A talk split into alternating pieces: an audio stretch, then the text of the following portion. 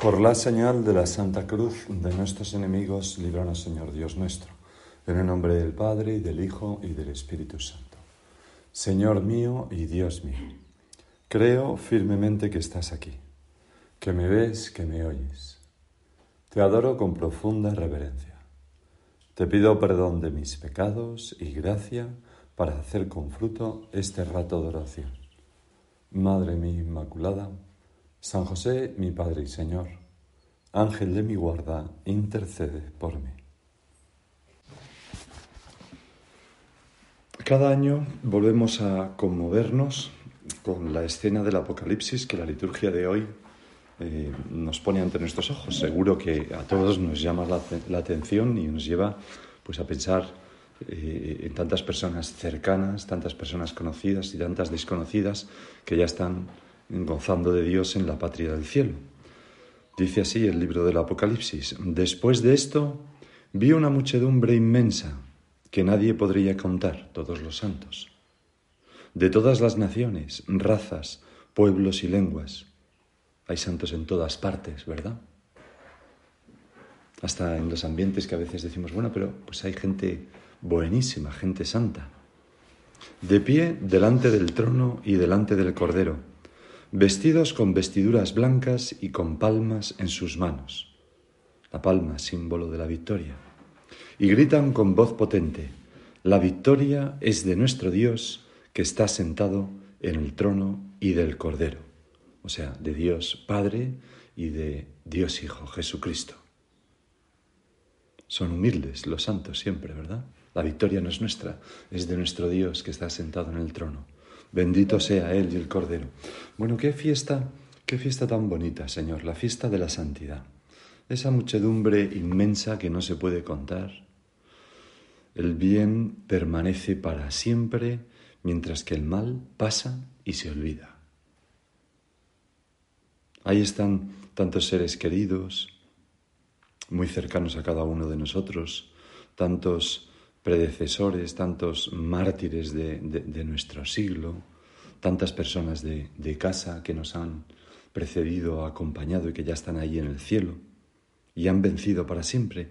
La victoria es de nuestro Dios. Ayer estaba en el oratorio haciendo, por, preparando, pensando en esta meditación por la tarde y, y entonces pues, había pues un par de círculos de supernumerarios mayores y entonces se abría la puerta y entraba uno con un bastoncito una inclinación de cabeza. Se sentaba unos minutos, luego otro en una silla de ruedas, con su cuidador que le empujaba, le ponía ahí delante.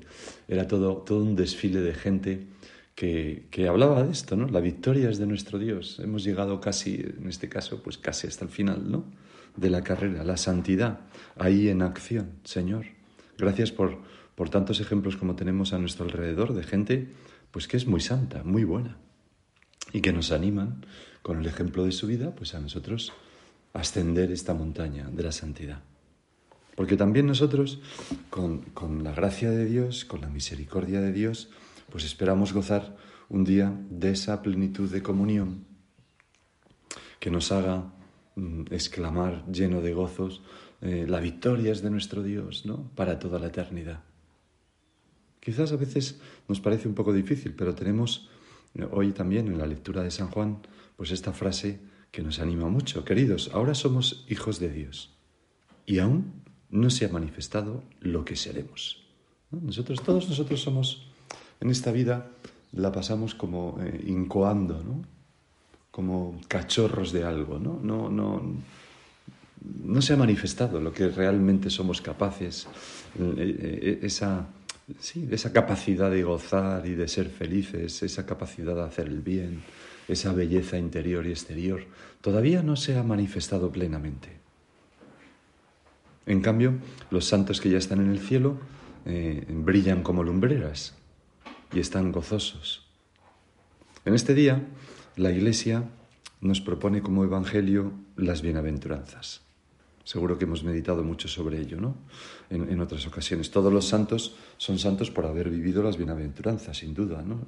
Y no, hay ni una que les haya faltado, ¿no? Pero y hay una que, me, me, llama mucho la atención siempre, la segunda parte, ¿no? Que es, bienaventurados los que trabajan por la paz, porque ellos serán llamados hijos de Dios.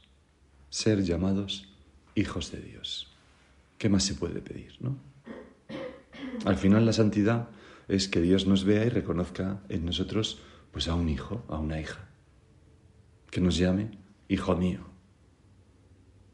Es obligación, decía nuestro Padre, de cada uno procurar que circule en nuestras venas la sangre de los hijos de Dios para poder dar luego esa vida de Cristo a los demás. La sangre de los hijos de Dios. Eso es un santo, ¿no? Bueno, y pensaba que hay un refrán que, da, da pie a un punto de forja de nuestro Padre, que, que nos da un poco a veces también la clave de, mm, en sentido contrario, ¿no? De, de, lo que es la santidad. El refrán dice, para aguantar un santo se necesitan dos santos, ¿no? Y nuestro Padre lo coge y dice, no es verdadera santidad, será en el mejor de los casos su caricatura, aquella que obliga a pensar que para aguantar a un santo se necesitan dos santos. Ese es el punto de forja.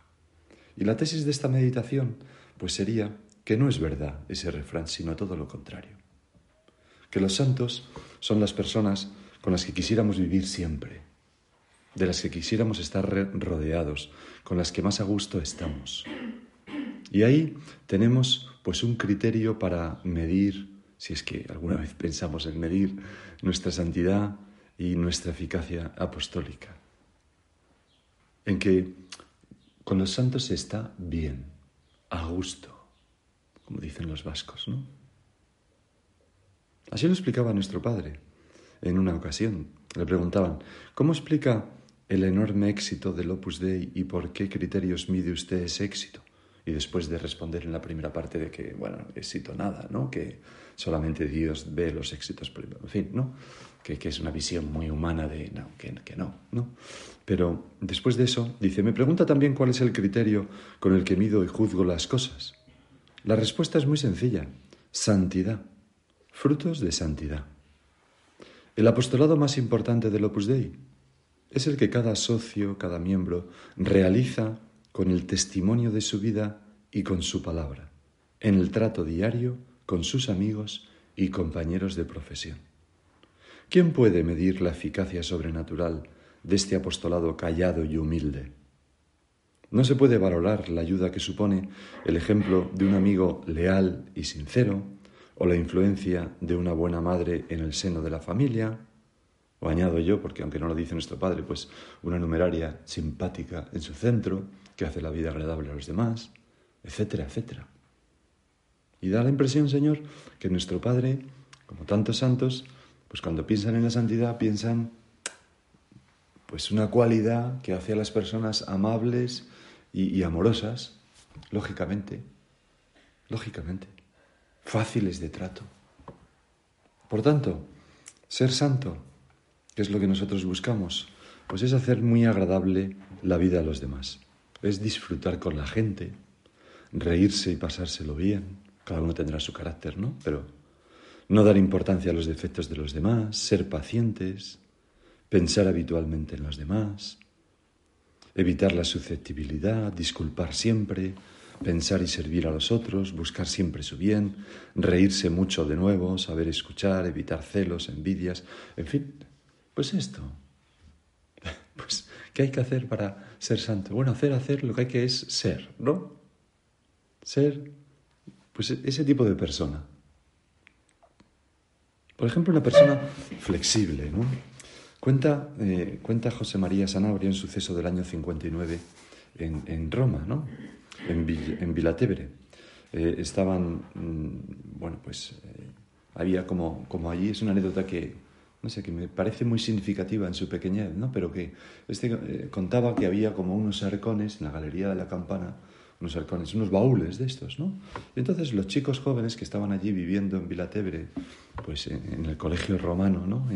pues con, San José María, pues muchas veces pues se sentaban allí, pues hablaban, gesticulaban, con los, pues seguramente con los pies daban algún golpe al, al, al arcón, tal, y entonces pues eh, allí se vieron en la obligación de darles un aviso pues de, que no se sentaran en los arcones para que no eh, se estropearan y tal y cual, ¿no? sé qué. Y entonces, pues un día, dice, dice este hombre, pocos días después, al llegar de la universidad, encontré al padre sentado sobre uno de esos arcones y charlando con un grupo de alumnos del colegio romano. El padre, mientras hablaba, balanceaba los pies, golpeando suavemente con los talones el arca, ¿no? El arco, el baúl.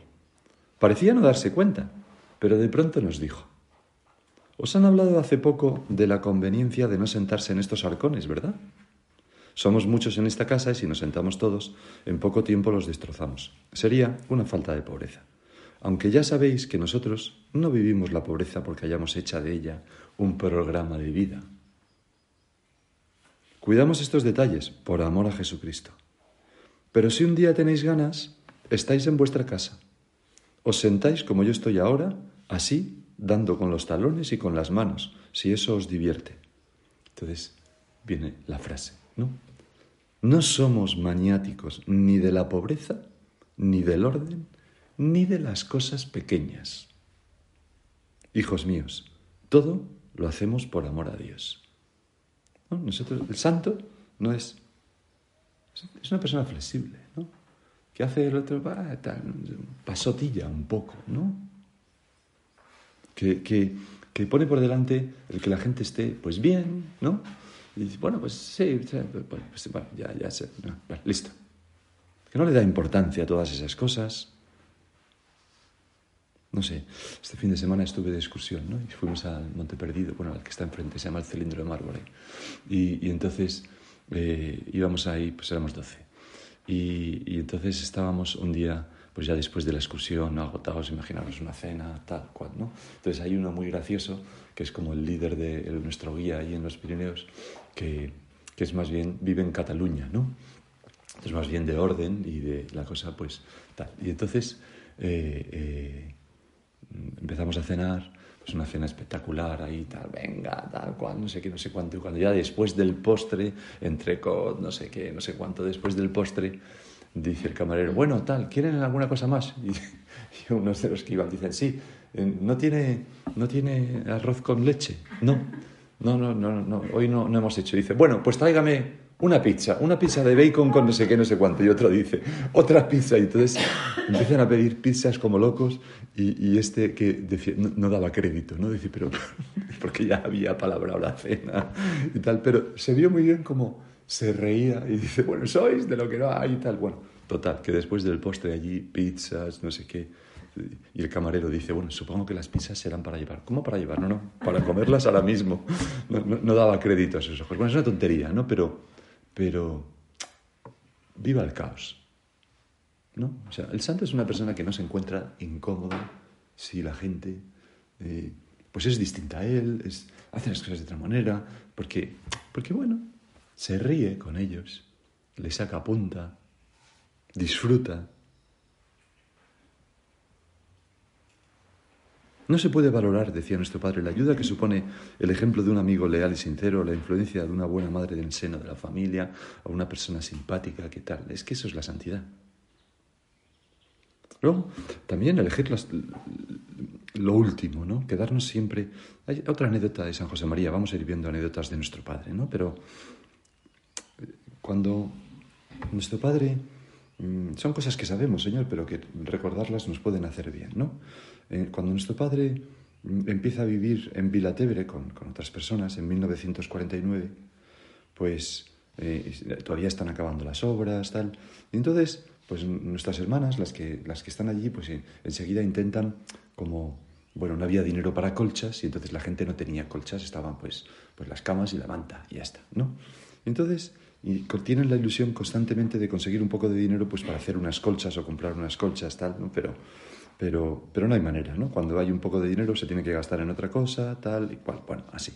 Total, que en un momento dado le proponen un al padre, a, nuestro padre, un plan para ir fabricando esas colchas y nuestro padre les dice que de acuerdo, pero que empiecen primero colchas para sus hijas, las que están allí en, viviendo, ¿no? Como una prueba de cariño a ellas. Luego, para los alumnos del colegio romano. Luego, para los del el Consejo General que están allí y el último que sea que sea la última colcha que se fabrique que sea para él. Bueno, y así es. Y empiezan, empiezan, empiezan. Y, desde el año cincuenta y tantos hasta el año 64, que cuando un día eh, nuestro padre llega a su habitación y se encuentra con que hay una colcha, por primera vez, pues en 15 años, ¿no? De vivir en aquella casa. Y llama por teléfono rápidamente pues a, a Mercedes Morado y le dice, hija mía, gracias, que Dios te bendiga. Menuda sorpresa me llevé el otro día al entrar en mi cuarto. Pensé que me había equivocado al ver la colcha. Después me dije, viva el lujo y quien lo trujo. Truco o trato, ¿no? Están los niños ayer por la noche, ¿no? José María, si te has vuelto rico. Mercedes, hija mía, cuando pase el tiempo y yo ya no esté en este mundo, tú contarás a tus hermanas esta pequeña anécdota, que es una cosa pequeña, ¿no? Una colcha, bueno, tal. ¿Por qué el Padre ha querido ser el último en tener colcha? Por dos razones, dice nuestro Padre. Una, por el gran cariño que tengo a mis hijas. Deseaba que vosotras fueseis las primeras. Y otra, por pobreza. No pasa absolutamente nada por prescindir de una colcha. Treinta y seis años tiene la obra, pues en treinta y seis años es la primera vez que tengo colcha. Y vivía en una casa que tenía oratorios con mármol, sagrarios con oro, eh, pero nuestro padre, mm, eh, como una persona santa, pues era, quería ser, y no le importaba lo más mínimo ser, el último en todo. No es que echara de menos la colcha, es que le alegraba que sus hijas, que sus hijos, pues pudieran disfrutar de ese pequeño detalle de la colcha o de otras cosas como tantas veces, pues veíamos, ¿no? Bueno, y Señor, yo, yo sé vivir también siendo el último en todo menos en el amor, como nos decía nuestro Padre en alguna ocasión oye, pues si este encargo me toca a mí, pues fenomenal. Si soy la última en hacer este turno, o en recogerla tal, o en no sé cuántos, o pues fenomenal. O en cerrar, o en abrir, o en yo qué sé, ¿no? Primero los demás. Yo creo que eso es una actitud muy arraigada en la gente santa. Y nosotros, Señor, en esta fiesta de la santidad, estamos meditando en qué hacer para ser santos. Pues ser el último en todo. Es una cosa. En el puesto de mayor peligro, ¿no? Humildad. No molestarse, ¿no? No molestarse. Y ser personas que rápidamente eh, pues pedimos perdón o, quitamos un poco hierro a las cosas o lo, que sea, ¿no? Esta anécdota ocurrió también en Roma, era un día de enero de 1955 y, entonces hay varios alumnos que, del colegio romano que están charlando con nuestro padre y aparece por allí pues Fernando Acaso, ¿no? uno de los que estaba en el colegio romano. Y, y nuestro padre le pregunta si ha recogido ya unos muebles en una tienda o en un anticuario que se iban a colocar pues en unas escaleras. Y Fernando pues al parecer inicia un circunloquio así un tanto evasivo. Bueno, padre, más tarde, lo que fuera, ¿no? Sin aclarar si ha cogido los muebles o no, si están en casa. Y el padre, con su carácter aragonés, pues a veces un poco impulsivo, pues le ataja y le dice, pero lo has traído, los has traído, sí o no, ¿no? No me des, me líes, sí o no. Y ya le contesta, no, padre. Y entonces Mm, refiriéndose a los que están junto a él, nuestro padre siempre tenía como ese, ese espíritu ¿no? de, de ir formando a aquellos hijos que vivían a su alrededor, les dice, debéis ser siempre sinceros y directos, sin temor a nada ni a nadie. Quizás, no sé, suponiendo que aquel hijo suyo pues mm, había empezado el circunloquio porque no los ha podido, no los había traído y no, en fin, le daba un poco de no sé qué, decirle que no, tal, no lo sé. Sin excusaros, porque nadie os está acusando, ¿no? Dice nuestro padre. Y entonces, justo en ese momento, entra Álvaro del Portillo, don Álvaro, que está buscando a Fernando Acaso, saluda al grupo, tal, no sé qué, y, se dirige ya a Fernando Acaso y le dice, Fernando, cuando quieras puedes recoger los muebles porque ya hay dinero en el banco. Entonces nuestro padre se da cuenta de que, de que eso era lo que pasaba, ¿no? que a lo mejor Fernando, pues por no contar una cosa así, pues que no sé qué podía preocupar a aquella gente joven, no lo sé, ¿no? Pero de, que no, los había podido recoger porque no tenía dinero, no tenían dinero en la casa, ¿no? Pues para recogerlos. Pues se da cuenta de que ese era el motivo de, esa explicación un tanto evasiva, ¿no? y enseguida, allí mismo, delante de todos, le dice, perdóname, hijo mío, por no atender tus razones. Ya veo que no tenías ninguna culpa. Con tu actitud me has dado una estupenda lección de humildad. Dios te bendiga. Bueno, pues eh, son santos, o sea, hay, santidad en los dos lados, ¿no? De esta anécdota. En una persona que, bueno, que tampoco se disculpa y dice, bueno, pues aguanta el chaparrón que le está cayendo un poco así indirectamente, sin ser susceptible, ¿no? Y luego nuestro padre que inmediatamente pide perdón cuando se da cuenta. Como nosotros a veces en una tertulia que se nos va un comentario un poco más mordaz o más... Y, sobre la marcha, en la misma tertulia, delante de todo el mundo, oye, perdona, tal, que no, que no me da cuenta, no, tal cual, lo que sea, pues ya está. Eso es la santidad, no es ser perfectos, pero sí tener esa bondad de corazón que nos lleva pues a, a rectificar, a pedir perdón y a no quedarnos como dándole vueltas a las cosas, ¿no? Nuestro padre era muy fácil para, de pedir perdón, ¿no? En otra ocasión eh, entró, entró, esto me parece que es don Ernesto Julián que lo cuenta, ¿no? Pues entró en, la sala de mapas que se llama así, que está allí, y, que entonces era la Secretaría General de la Obra, y están don Ernesto y otro, y les dice, les corrige, porque han hecho un documento donde han vertido involuntariamente pues unos errores que, que hacen referencia al espíritu de casa. En el modo de redactarlo se puede dar a entender pues un error, ¿no? Y entonces, bueno, enérgicamente, como era nuestro padre, pues bueno, nuestro padre era muy amable, ¿no? Pero en fin, cuando tenía que corregir, pues les corrige y sale de la habitación. Y pasado un rato, pues nuestro padre regresa a esa misma habitación y con un aspecto de, de, sí, de bondad en la cara y de, y de paz, pues les dice, hijos míos, Acabo de confesarme con don Álvaro, porque lo que os he dicho antes os lo tenía que decir, pero no de ese modo. Así que he ido a que me perdone el Señor y ahora vengo a que me perdonéis vosotros. O sea, los santos como, como nuestro Padre es que no podían tolerar, Señor, en su vida como un, un resquemor por no haber sido amables, ni en su alma, ¿no? enseguida tenían que, que, restituirla, pues, ¿no? Pedir perdón. Y a veces nosotros tenemos una piel gruesa, vasta, que bueno, vamos dando la importancia, vamos acumulando desaires, eh, malas palabras, eh, y luego nos esforzamos mucho en hacer la oración y, en rezar tres partes del rosario y en no sé qué, y, verdaderamente la clásica crítica que, a veces se oye en personas no cristianas, ¿no? De, menos misas y menos rosarios y más bondad con los demás, pues se nos puede aplicar también a nosotros. Que la santidad, la santidad está ahí. Para aguantar un santo no hacen falta dos santos. Tiene que ser al revés. Y ordinariamente es así, con la gracia de Dios. Y te pedimos, Señor, que, que siga siendo siempre así. Que tengamos buen humor, que seamos personas con las que no sé, ¿no? Pues que cuando la gente tiene que elegir con quién ir con esta, porque me lo paso bien, porque no me abronca, porque es fantástico, porque nos reímos, porque no sé qué. Pues esto. El santo, pues es una persona que, claro que tenemos defectos, como todos los santos los han tenido, ¿no?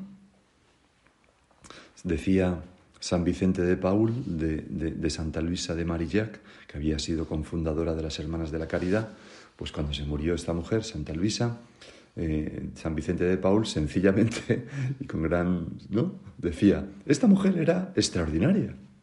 Es verdad que tenía mal genio, pero era muy buena, ¿no? O sea que a veces, bueno, se esforzaba.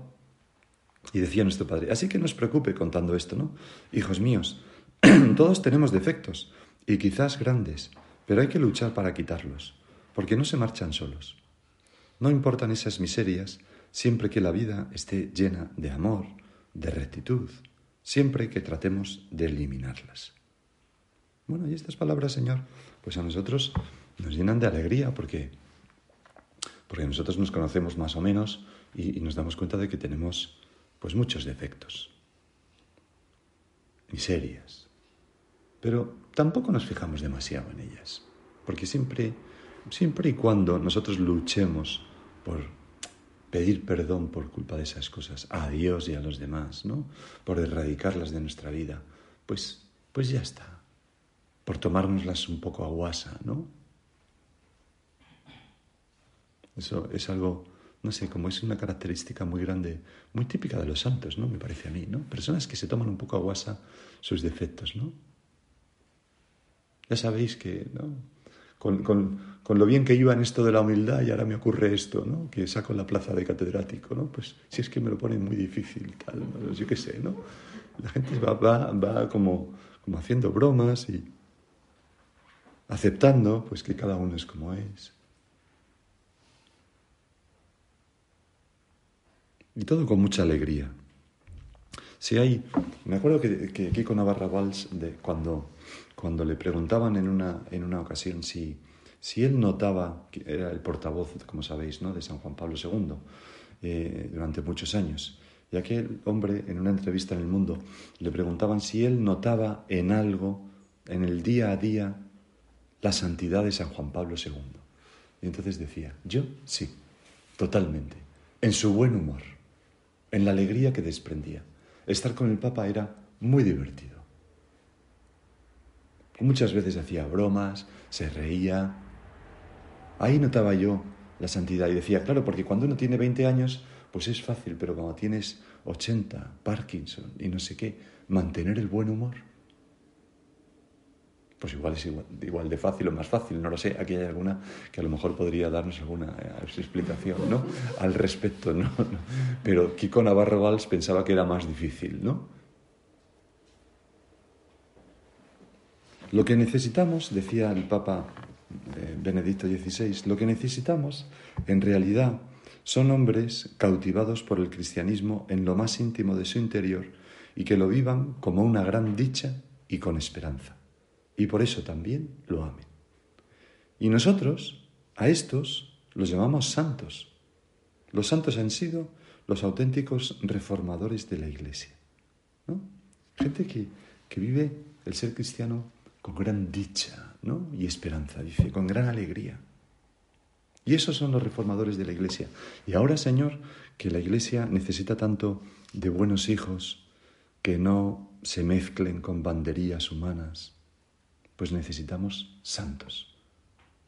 Ahora que mm, la Iglesia tiene que liberarse tantas veces de tanta mundanidad, ¿no? Bueno, la Iglesia es santa y es de Jesucristo. Me refiero a las personas de la Iglesia, ¿no?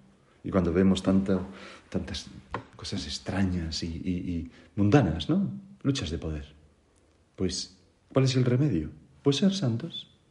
Tú y yo. ¿Y qué es ser santo? Pues estas cosas. Olvidarse, no poner caras largas y, disfrutar de la vida y hacer que los demás disfruten de la vida y después de un cielo en la tierra nos vayamos al cielo para siempre. Pues eso es la santidad. No es darnos cuenta mejor que nadie de las tribulaciones que nos afligen y poner una cara así, apretando los dientes. Eso no es la santidad. Eso se llama angustia. En fin, vamos a terminar. Vamos a, acudir a nuestra Madre la Virgen. Qué bien se estaría con ella. Qué bien se está con ella, ¿no? Me decía el otro día una persona, ¿no? dice, bueno, es que, es que con la Virgen cuando te pones a rezar el rosario, había ido a un santuario, ¿no? Y decía, bueno, es que es el cielo en la tierra, me decía. Bueno, pues vamos a pedirle a nuestra Madre la Virgen que nos ayude a, ser nosotros santos de verdad. Es decir, una persona que para aguantarla es facilísimo, no, no, no difícil. Una persona que, que estar junto a ella pues es agradabilísimo, como nuestra madre. Se lo pedimos a ella. Te doy gracias, Dios mío, por los buenos propósitos, afectos e inspiraciones que me has comunicado en esta meditación. Te pido ayuda para ponerlos por obra. Madre mía Inmaculada, San José mi Padre y Señor, Ángel de mi guarda, intercede por mí.